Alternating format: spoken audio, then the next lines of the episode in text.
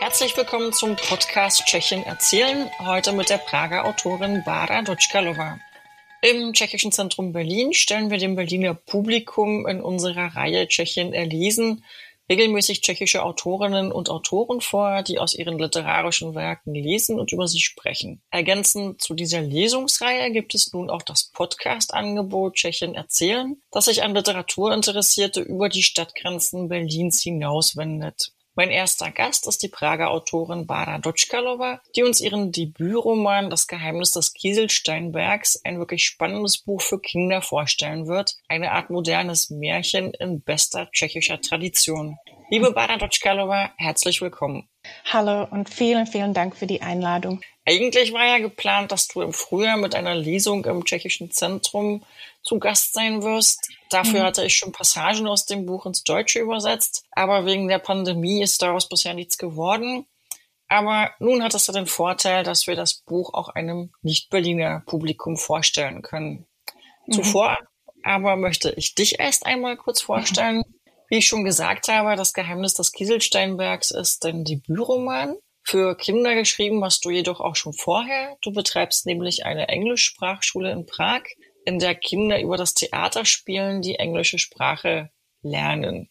Genau. Und über diese Theaterarbeit bist du dazu gekommen, auch für andere Kindertheatergruppen Stücke und Musik zu schreiben. Das ist also dein erster Roman, aber durchaus nicht das erste Mal, dass du für Kinder schreibst und mit Kindern arbeitest. Hauptberuflich bist du an der Prager Karls-Universität tätig, du an der pädagogischen Fakultät Didaktik des Englischen unterrichtest. Ja. Das ist dein erstes Kinderbuch und wie ich finde, hat es eine unglaubliche Entstehungsgeschichte. Magst du die uns kurz erzählen, bitte? Ja, gerne. Äh, es war so, äh, ich habe das Buch oder die Geschichte, die gleiche Geschichte, schon einmal geschrieben. Und zwar, als ich klein war, äh, mit ungefähr äh, zwischen neun und elf Jahren. Ich äh, habe sehr lange daran damals gearbeitet und ich weiß, dass ich mit, mit elf Jahren habe ich das alles nochmal aufgeschrieben auf einer alten Schreibmaschine über mehrere Schichten von Pauspapier, damit ich das äh, den Kindern in meiner Umgebung schenken kann. Äh, und ja, damals war es schon äh, längst fertig. Das heißt, ich, äh, ja, irgendwann, irgendwann zwischen neun und äh, ist es entstanden. Ich habe damals sehr viel geschrieben. Äh, als ich schreiben konnte, äh, habe ich angefangen vor der ersten Klasse schon äh, mit großen Buchstaben habe ich äh, Geschichte geschrieben und äh, Gedichte und Lieder und Comicstrips aber das hier, das war, äh, das war irgendwie ähm, das größte und am meisten durchgearbeitete äh, Stück, das ich geschrieben habe. Ja, und ich hatte dann als Erwachsene alle, alle diese Meisterwerke äh, in einem Karton. Äh, das war sozusagen meine Schatztruhe. Äh, und als Erwachsene bin ich dazu gerne zurück gegangen und habe mich sehr amüsiert. Äh, und dann sind wir umgezogen und diese Schatztruhe wurde von mir äh, geklaut vom Auto. Ich konnte es damals gar nicht glauben, weil das war nur für mich wichtig, das war nur für mich wertvoll. Aber die Diebe hatten wahrscheinlich keine Zeit überhaupt zu schauen, was sie klauen. Die haben wahrscheinlich gedacht, da war ein Fernseher oder ein Computer. Die haben auch ein paar andere Sachen vom Auto äh, wahrscheinlich ganz schnell ähm, weggenommen. Und ich habe dann noch am nächsten Tag in der ganzen Nachbarschaft äh, geschaut in Mülltonnen, um festzustellen, ob, sie, ob ich das vielleicht zufällig entdecke, ob sie das irgendwo weggeschmissen haben. Aber äh, ich hatte kein Glück. Ja, und diese Geschichte hat mir von allen am meisten leid getan, dass ich sie verloren habe. Äh, und irgendwann habe ich dann nochmal angefangen und ich habe sie als Erwachsene nochmal von vorne geschrieben. Äh, natürlich ganz anders, weil, ich, äh, weil ich schon anders überlegte und es kamen viele andere Sachen dazu und, ähm, und ähm, es war nicht nur die, die gleiche Abenteuergeschichte wie früher. Es äh, kamen ganz viele andere Ideen und Fragen dazu. Äh, aber die Hauptlinie, die ist immer noch da. Und ich habe ähm, dann daran sehr lange gearbeitet, immer wieder sehr intensiv und dann wieder gar nichts. Ich habe mit ungefähr 25 begonnen und äh, als ich dann 40 war, habe ich gedacht, ich muss es zu Ende schreiben.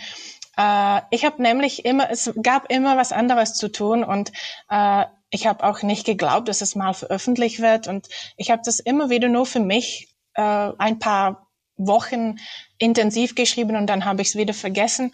Und dann äh, ist meine Tochter aber elf geworden und äh, die Hauptheldin ist auch elf Jahre alt und ich war elf Jahre alt, als ich das fertig hatte damals. Und ich habe mir gedacht, wenn jetzt meine Tochter älter wird als die Hauptfigur, wenn das Buch jetzt für sie nicht mehr interessant ist, weil sie zu alt dafür ist, dann habe ich meine Leserin, vielleicht äh, die einzige oder äh, eine von zwei Leserinnen verloren, weil ich habe ja noch eine jüngere Tochter. Und ich habe gedacht, ich muss es jetzt fertig schreiben. Das muss ich einfach schaffen. Und dann äh, habe ich sehr, sehr intensiv geschrieben. Die Geschichte fängt an in den Ferien zwischen fünfter Klasse und sechster Klasse. Die Heldin ist in der fünften Klasse und meine Tochter war in der fünften Klasse und ich habe mir gedacht, ich muss es vor den Ferien fertig haben, äh, damit sie kein Tag älter wird als äh, als die äh, Heldin, wenn, wenn die Geschichte anfängt. Und das habe ich geschafft. Das ist mir gelungen. Also meine Tochter war die erste Leserin und Kritikerin. Also hast du quasi nach 30 Jahren Schreiben dann noch ganz schnell einen Endspurt eingelegt. Ja, ja. Und äh, ich nehme an, deiner Tochter hat das Buch sicherlich gut gefallen, oder? Was hat sie äh. gesagt als erste Kritikerin? Äh, ja, sie war sehr äh, tapfer. Sie hat es geschafft. Aber damals war das Buch noch viel länger und ist nicht so leicht geflossen. Ich habe dann noch es, ich habe es dann noch sehr gekürzt und äh, spannender gemacht. Aber sie hat es geschafft und äh, das Ganze gelesen. war ganz brav. Aber ich glaube, dazu kommen wir dann später noch, dass viele Kinder sich mhm. dieses gelesen haben, sich da bestimmt nicht durchquälen mussten, sondern das mit viel Spaß gelesen haben. Vielleicht äh, kommen wir dann auch gleich mal zu dem Buch selbst und zu der Geschichte. Du hast uns ja zwei Passagen vorbereitet, aus denen du lesen wirst, aus den deutschen Passagen. Damit man die aber so ein bisschen einordnen kann, erzähle ich vielleicht ganz kurz, ganz kurz, worum es in diesem Buch eigentlich geht, damit man sich etwas orientieren kann, wenn man dich gleich hören wird. Und zwar haben wir hier zwei kindliche Helden, das sind Ratze und Murkel. Ratze ist ein Mädchen, Murkel ein Junge, die gehen zusammen in eine Schule. Das ist, wie gesagt, kurz vor den Ferien. Ratze ist etwas älter als Murkel und sie ist die durchaus härtere der beiden. Ratze wächst ohne Vater auf und stellt sich ihren Vater immer als einen ganz harten Kerl vor und will in seinen Augen oder vor ihm unbedingt, unbedingt bestehen. Murkel wiederum lebt bei seiner Oma. Seine Eltern sind bei einem Unfall ums Leben gekommen und beide haben schon früh Verluste erlitten und kompensieren das durch ein sehr forsches, ja eigentlich durch ein ziemlich freches Auftreten. Die beiden sind Mitglieder in einer Kindergang, die sich auf, die sich auf einer Müllkippe trifft. Sie sind aber noch keine vollwertigen Mitglieder, sondern haben erst eine Art Anwärterstatus. Und damit sie Vollmitglieder der Gang werden können, müssen sie am letzten Tag vor den Sommerferien eine echt harte Prüfung ablegen. Und wie diese Prüfung abläuft, das wird uns Bada Dotschkalova, die Autorin, nun gleich vorlesen. Am nächsten Tag, genau zur Mittagszeit, fand Murke sich an der Mühlkippe ein. Ratze wartete schon dort, rauchte und sah völlig entspannt aus. Du kommst zu spät, Murko, sagte sie zu ihm und blies ein paar perfekte Rauchkringel in die Luft. Bockmist, ließ er sich nicht aus der Fassung bringen. Wo sind die alle? Ratze zeigte mit dem Daumen zum Wrack.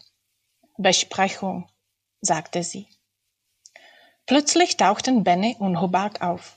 Hinter ihnen Babo mit einem Handy und einem Stück Papier. Es gibt insgesamt drei Disziplinen, verkündete er. Die erste Aufgabe. Innerhalb von 30 Minuten 1000 Kronen auftreiben. Seid ihr bereit? Moment. Ratze drückte die Zigarette aus. Warte, Alter, was, wenn die schon was mithaben? meinte Benny. Dann durchsucht sie. Hobak und Benny machten sich über die Prüflinge her und durchsuchten alle ihre Hosentaschen. So, Babbo stellte die Stoppuhr auf dem Telefon ein. Achtung, fertig, los!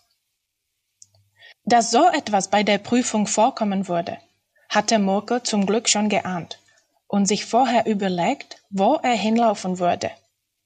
Er stürmte wie ein Blitz von der Kippe und am Stadtwäldchen entlang nach unten. In zehn Minuten kam er an der U-Bahn-Station in der Südvorstadt heraus. Hier drängten sich mehrere Stände mit Obst aneinander, in dem die Leute oft mit beiden Händen wühlten und so für eine Weile vergaßen, dass eine ungeschützte Tasche über ihre Schulter hing.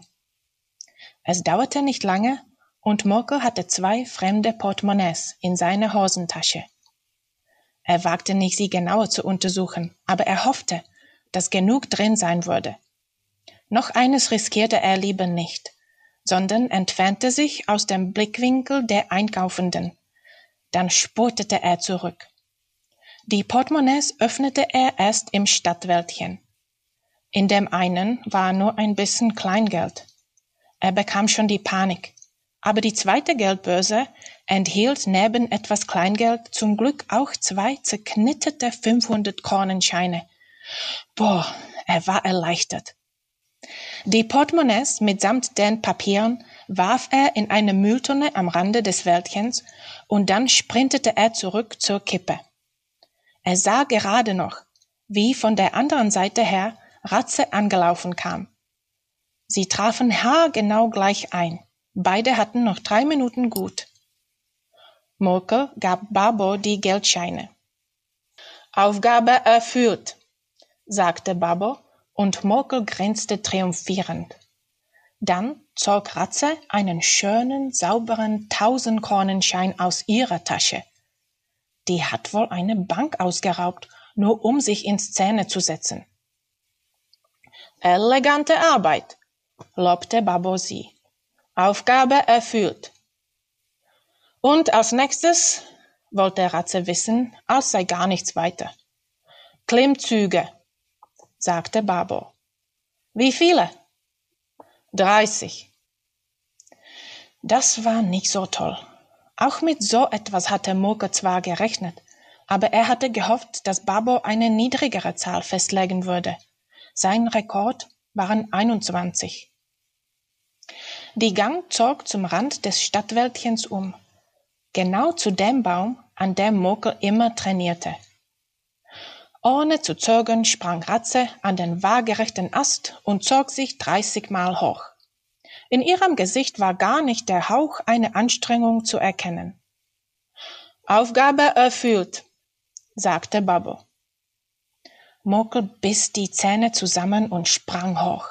Wenn sie das kann, würde er das auch schaffen. Irgendwo in sich drin würde er die Kraft finden. Die ersten zehn gingen wie geschmiert. Fünfzehn, neunzehn, einundzwanzig, zweiundzwanzig. Er hatte seinen Rekord überboten. Er hing kaum noch an den Fingern aber er griff nochmal nach, und noch zweimal stemmte er schnaufend das Kinn über den Ast. Sechs noch. Er könnte das schaffen. Eins. Nun mach schon, trieb Hubak ihn voller Ungeduld an. Zwei. Vier noch. Jetzt musste er das zu Ende bringen. Er griff noch einmal nach und kam mit einem Schwung über den Ast. Drei noch. Er strampelte mit den Beinen in der Luft wuchtete den Körper nach oben. Das Kinn kam schon nicht mehr ganz über die Waagerechte, aber zweimal zog er sich noch hoch. Der letzte. Er spannte noch einmal alle Muskeln an, aber sie wollten nicht mehr gehorchen, und für einen Moment blieb er erschöpft hängen. Nein, er durfte nicht aufgeben. Er holte Luft und mobilisierte die letzten Kräfte. Er spürte, wie seine Arme zittern und ihren Dienst verwiegen wollten, aber er zwang sie. Er überwand den schlimmsten Punkt und zog sich ein letztes Mal nach oben. Aufgabe erfüllt, sagte Babo und Murkel fiel kraftlos vom Ast.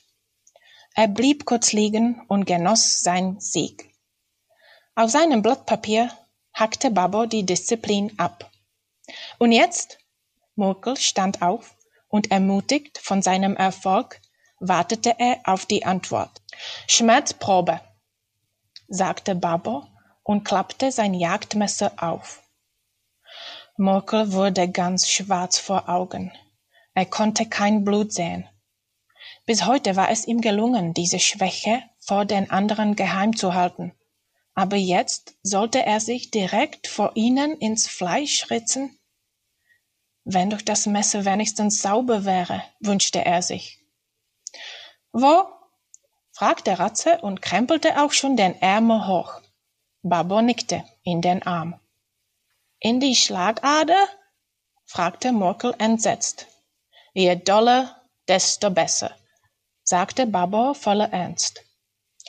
Das ließ sich Ratze nicht zweimal sagen. Alle waren schockiert, mit welcher Leichtigkeit sie eine lange Linie auf ihrem Innenarm zog, die sich auch gleich mit Blut zu füllen begann. Alter Schwede! Babo stieß einen Pfiff aus. War das in die Schlagader? Hubak wurde unsicher. Das Blut quoll von beiden Seiten aus der Wunde, tropfte auf die Blätter und wurde immer mehr. Aufgabe erfüllt? Babbo schluckte beklommen. Alter Schwede, das war echt krass. Benny wollte seinen Augen nicht trauen. Ratze verzog keine Miene. Alles im Lot, sagte sie und reichte das Messer an Murke weiter.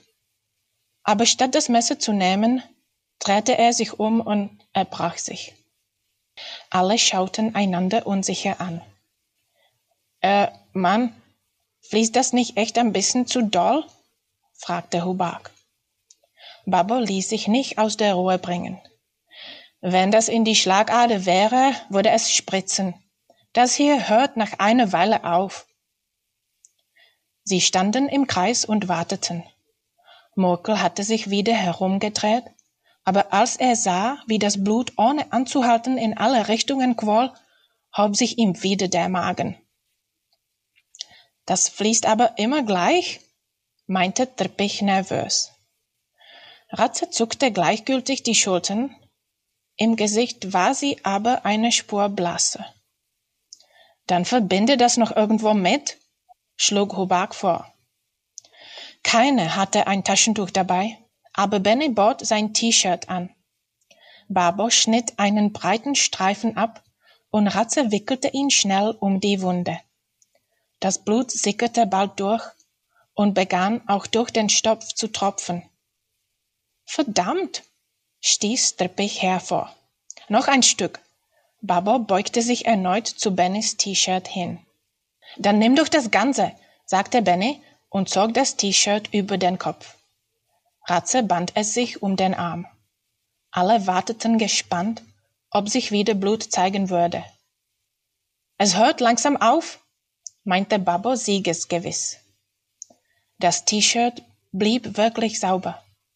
Sie konnten wieder leichter atmen. Murkel wagte es endlich, sich umzudrehen. Boah, du stinkst. Sie traten von ihm weg. Bist du ein Ferkel? Pfui Teufel, kommt weg von dem. Die Gang trat langsam den Rückweg zur Kippe an. Aus der Augenwinkeln überzeugten sie sich, dass das Blut nicht wieder durchsickerte. Und so langsam kehrte ihre Courage zurück.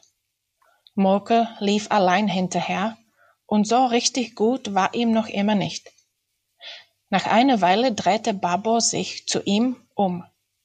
Aufgabe nicht erfüllt, rief er hämisch. Die anderen grinsten und setzten ihren Weg fort. Murkel war eigentlich froh. Wenigstens würde er das heute nicht probieren müssen. Aber dann ließen sie ihn wieder nicht in das Wrack hinein.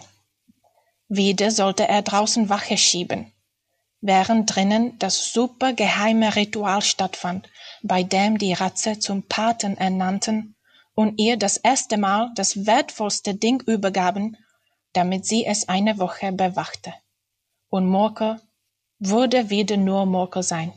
Er würde wieder nichts mitkriegen. Und obendrein würden sie ihn wegen heute noch wer weiß wie lange aufziehen. Und Ratze würde sich noch mehr herausnehmen. Er wippte auf dem glutheißen Autoreifen und schäumte vor Wut. Aber dann hatte er eine Idee. Eine total geniale. Einen tollen Plan. Einen super tollen Plan, mit dem er für Ratzes allerschlimmste Schande sorgen würde. Viel schlimmer noch als seine von heute. Vielleicht sogar für einen Ausschluss. Du wirst nicht lange Pate bleiben, du eingebildete Ratze. Damit kommst du einfach mal nicht durch. Das sind ja echt ganz schön harte Kinder und diese Mutprobe oder Aufnahmeprüfung ist ja auch nicht ganz ohne. Da würde mich interessieren, gibt es reale Vorbilder für diese Kinder? Hast du mal solche oder ähnliche Kinder getroffen? Oder ist das einfach nur deine Fantasie? ähm, es gibt keine wirkliche Kinder, auf denen die Geschichte jetzt basiert ist. Aber gleichzeitig muss ich sagen, ich habe nicht das Gefühl, dass ich mir irgendwas in der Geschichte einfach so ausgedacht habe. Äh, es ist alles irgendwie wahr, vielleicht ganz indirekt und eine Mischung von ganz vielen äh, Kindern und Erwachsenen und, und meine Schüler und, und ähm, ganz viele verschiedene Geschichten. Aber, äh, aber irgendwie habe ich alles indirekt äh, miterlebt oder Erfahrung damit gehabt von verschiedenen Quellen und ähm, ja, ich würde sagen, die Geschichte und die Kinder sind ganz, habe ich mir ganz ausgedacht, aber gleichzeitig ist das alles wahr. Also klar, das wirkt ja auch, also diese, diese Passagen, die in der, die in unserer Welt spielen, die wirken ja auch ganz realistisch und man kann sich diese Kinder ja auch ganz genau vorstellen. Und ähm, die Geschichte ist, wie ich schon mehrmals sagte, so einerseits das wirklich spannende Abenteuer dieser beiden Helden. Und andererseits haben wir da aber auch so eine philosophisch-psychologische Ebene. Du erzählst auch davon, wie man sich selber kennenlernt, wie man seine Stärken und Schwächen kennenlernt, wie man lernt, mit ihnen zu leben, wie man mit Verlusten umgehen. Äh, du erzählst von Erlernen von Empathie und sozialer Kompetenz ohne dabei, ohne dass du dabei wirklich didaktisch werden würdest. Das ist alles ganz geschickt und unterschwellig in den Text eingebunden. Und da würde mich interessieren, ob äh, Kinder und Erwachsene in Tschechien dein Buch anders lesen. Ob du da mhm. von den Erwachsenen vielleicht andere Reaktionen bekommst mhm. oder die was anderes daran finden als Kinder. Was sind da deine Erfahrungen aus Lesungen? Ja, danke, das hast du so schön gesagt. Ähm, ja, wenn ich äh, Lesungen mache, dann treffe ich meistens Kinder, die das Buch eigentlich noch nicht gelesen haben. Aber ich habe noch äh, vor der Ausgabe äh, habe ich ungefähr zehn Kindern deren Manuskript äh, gegeben und äh, sie darum äh, gebetet, um es zu lesen und mir Feedback zu geben. Und ich habe dann lange mit den Kindern gesprochen und ich habe sie gefragt, wie sie das und das verstanden haben und ob sie irgendwas mit was anderem verbunden haben, äh, weil ich das herausfinden wollte. Und ich hatte den Eindruck, äh, dass die Kinder diese ganze andere Ebenen dort spüren. Vielleicht können sie das nicht erklären, aber die merken die Sachen, die ich möchte, dass sie merken und die verbinden die richtige äh, Momente und Situationen mit anderen, so genau wie ich das mir gewünscht habe.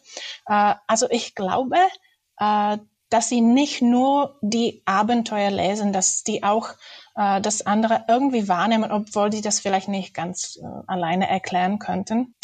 Äh, ja, aber ich habe auch Erwachsene äh, getroffen, die sagen, das ist ein Buch für Erwachsene und äh, in eine ganz nette, liebe Rezension äh, habe ich gelesen, man soll das wenigstens zweimal lesen, auch Erwachsenen, äh, damit äh, die nichts verpassen. Ähm, also es kann schon sein, dass das Erwachsene ganz anders noch vielleicht tiefer wahrnehmen. Schauen wir doch mal zurück zu deiner Geschichte. Also wir haben ja gerade von der Aufnahmeprüfung gehört und dass der Mogel sich eine gemeine Rache für Ratze ausgedacht hat. Und ähm, diese Rache und ein Kieselstein mit Zauberkräften führen dann dazu, dass die beiden Kinder in eine andere Welt katapultiert werden. Das ist eine Art Märchenland mit ganz eigenen Gesetzen und Regeln. Und sie finden dort erst einmal Unterschlupf bei einer Märchenoma, die aber irgendwie auch eine sehr coole und moderne Oma ist und die sie an eine reale Frau aus ihrer Welt erinnert, nur benimmt die sich ganz anders. Und ähm, sie begreifen dann auch die beiden Kinder, dass es gar nicht so einfach sein wird, in ihr altes Leben zurückzukommen, sondern dass sie dafür wirklich einiges tun müssen. Unter anderem wird ihnen klar, dass sie das ganze Märchenland durchqueren müssen und ähm, mehrere Aufgaben bestehen müssen. Und sie haben dafür nur eine bestimmte Zeit. Und um in kurzer Zeit durch das ganze Land kommen zu können, brauchen sie ein Gefährt oder irgendetwas, was sie dorthin bringt. In diesem Märchenland gibt es allerdings keine Autos oder ähnliches und so sind sie auf der Suche nach einem Pferd, auf dem sie dann das Märchenland reiten können.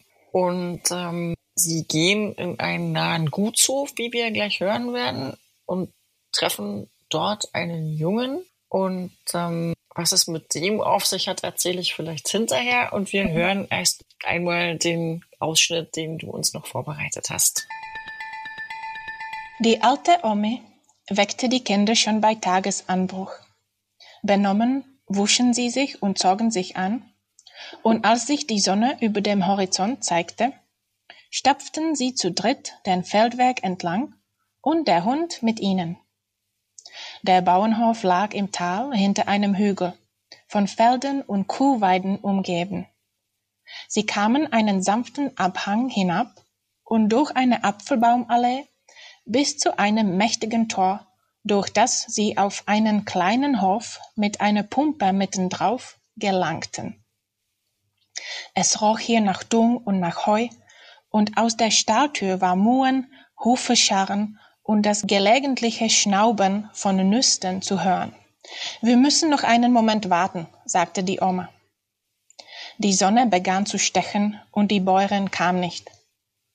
Ratze probierte die Pumpe aus und als sie herausfand, dass sie vorzügliches eiskaltes Wasser spendete, ließ sie sich von Murke etwas in die Hände pumpen und steckte dann den ganzen Kopf unter den Wasserstrahl.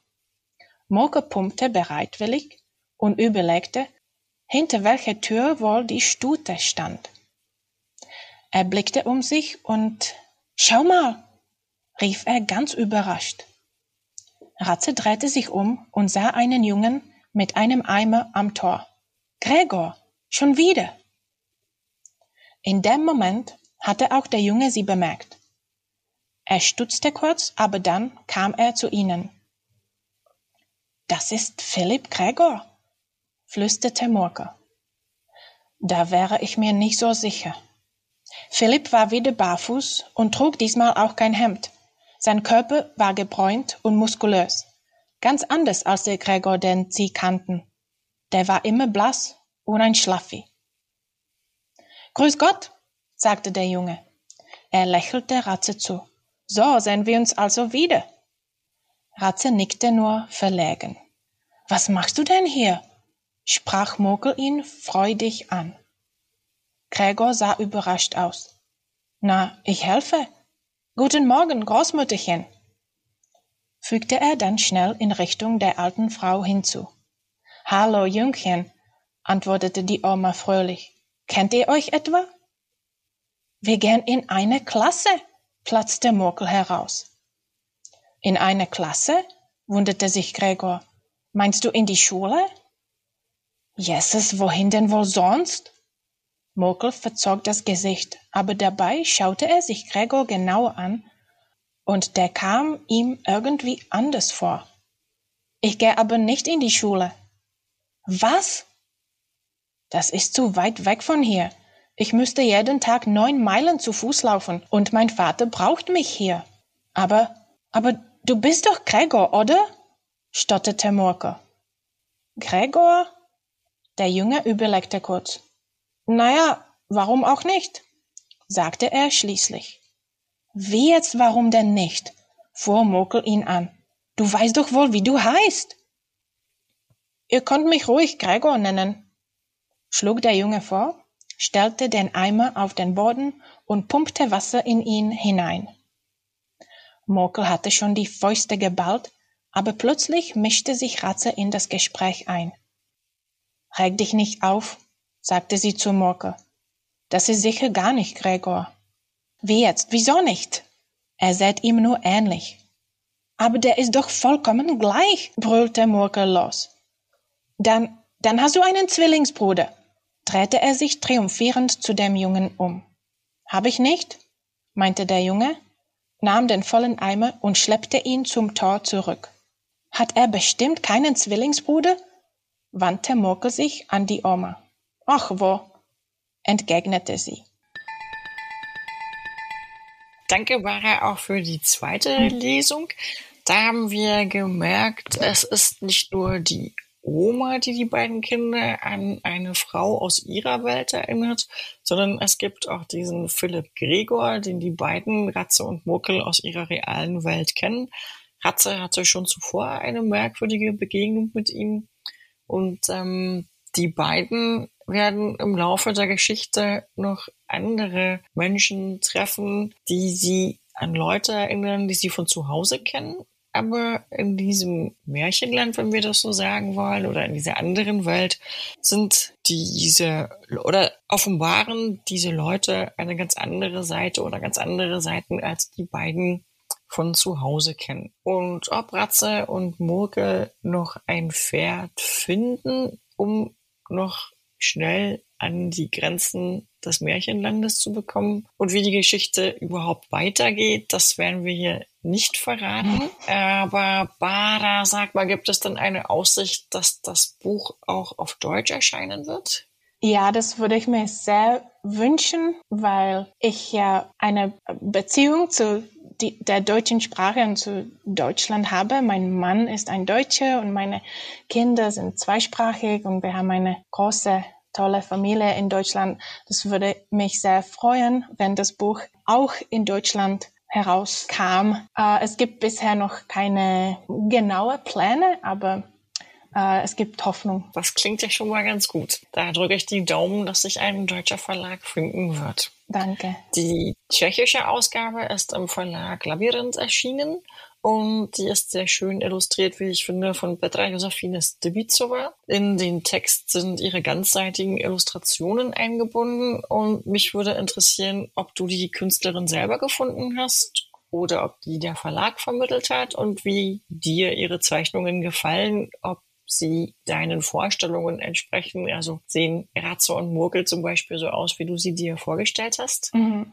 Die Illustratorin kam durch den Verlag und äh, als ich zum ersten Mal den Vorschlag gesehen habe für Ratze und Morgel, war ich total glücklich, weil auf dem Bild äh, nicht nur haben mir die äh, Bilder von den Kindern sehr gefallen, aber da war auch gleich schon auf dem ersten Bild eine tolle Spannung zwischen den beiden, äh, wie sie sich gegenseitig angeschaut haben. Und das hat mir sehr gut gefallen. Und dann äh, danach war es auch äh, ganz toll. Alle, alle Bilder, ich war immer begeistert. Und wenn ich äh, kleine Änderungen machen wollte, dann war die äh, Josefina immer sehr schnell und hat alles ganz toll gemacht. Und das ist, äh, ich bin sehr, sehr zufrieden. Als ich dein Buch gelesen habe, fühlte ich mich an manche fantastische tschechische Kinderfilme oder Kinderserien der 70er und 80er Jahre erinnert, mit denen ich damals groß geworden bin. Seit der Zeit habe ich auch nicht so sehr viele Kinderbücher gelesen, muss ich gestehen, oder Kinderfilme gesehen. Also ich fühlte mich zum Beispiel erinnert an Filme wie Luzi der Schrecken der Straße oder an den Fliegenden Ferdinand, zwei äh, Serien, die in deutsch-tschechischer Koproduktion entstanden sind. Und zwar deshalb, weil es auch in diesen Serien diese realen, ganz pfiffigen Kinder gab und äh, die in einer fantastischen Welt eigentlich agierten, die so Teile der realen Welt verband, aber auch ganz viele fantastische Elemente. Mhm. Und haben diese oder andere Filme aus der Zeit dein Schreiben vielleicht irgendwie inspiriert oder beeinflusst? Eigentlich äh, der Film, der mich am meisten beeinflusst hat und wo ich bestimmt viel Inspiration geholt habe, das war eigentlich die unendliche Geschichte. ähm, also äh, der Film, das Buch von Michael Ende habe ich danach viel später gelesen. Das finde ich, die finde ich, das finde ich echt super toll. Aber damals konnte ich das Buch nicht und der Film hat mich sowas von begeistert und das war bestimmt äh, ein Teil davon. Aber es gab auch äh, einen tschechischen äh, oder deutsch-tschechischen Film, wo die gleiche Schauspielerin wie die in Lucia, Lucia der Schrecken der Straße. Der Schrecken der Straße. Äh, der Schrecken der Straße äh, mitgespielt hat. Und äh, da, damals war sie noch jünger. Und der Film hieß Der Katzenprinz. Und in dem Film waren auch mhm. äh, zwei Kinder auf einem Pferd, die eine große Reise ähm, machen müssten. Und äh, das hat mich auch sehr begeistert. Das war der erste Film, den ich im Kino gesehen habe mit meinem Kindergarten. Ah, ja. Äh, ich war damals im Kindergarten. Ah, ja. Äh, ja. Und sonst, ähm, ja, Lucia, der Schrecken der Straße, das, das mag ich immer noch jetzt. Und äh, eigentlich gibt's dort auch eine Szene, wo die Lucia in eine Gang, hm, die muss was klauen, um, im, um mit den großen Kindern spielen zu dürfen. Äh, ich weiß jetzt nicht, ob mich das beeinflusst oder nicht. Ich kann mich jetzt nicht daran erinnern, dass mich das bewusst inspiriert hat, aber es kann sein, weil ich den Film sehr mag. Planst du eine Fortsetzung der Abenteuer von Ratze und Murkel oder Schreibst du vielleicht an etwas anderem gerade? Es wird keine Fortsetzung geben, weil ich finde, das Buch ist jetzt komplett, ob, obwohl sich manche Kinder eine Fortsetzung wünschen. Äh, aber ich schreibe jetzt was Neues. Dann werde ich dich nicht mit Fragen löchern zu dem neuen Projekt. Ich weiß ja, dass viele Autorinnen hm. nicht so gerne über Bücher sprechen, die sie noch gar nicht zu Ende geschrieben haben. Und für die deutsche Leserschaft ist das ja wirklich auch noch ferne Zukunftsmusik. Ich ich hoffe, dass es gelingt, bald einen deutschen Verlag zu finden, so dass auch die Leser und Leserinnen hierzulande die Abenteuer von Ratze und Mokel dann auf Deutsch verfolgen können. Und wenn das Geheimnis des Kieselsteinbergs einmal in deutscher Übersetzung publiziert ist, würde ich mich auch sehr freuen, wenn wir dich damit dann wirklich nach Berlin einladen könnten und du bei uns im tschechischen Zentrum aus dem Buch lesen wirst. Liebe Bara, für heute sage ich ganz vielen herzlichen Dank für das interessante Gespräch mit dir. Mach es gut, schreib fleißig weiter, bleib gesund und damit sage ich Ahoi nach Prag und vielen Dank noch einmal. Tschüss und vielen, vielen Dank. Äh, es hat mich sehr gefreut.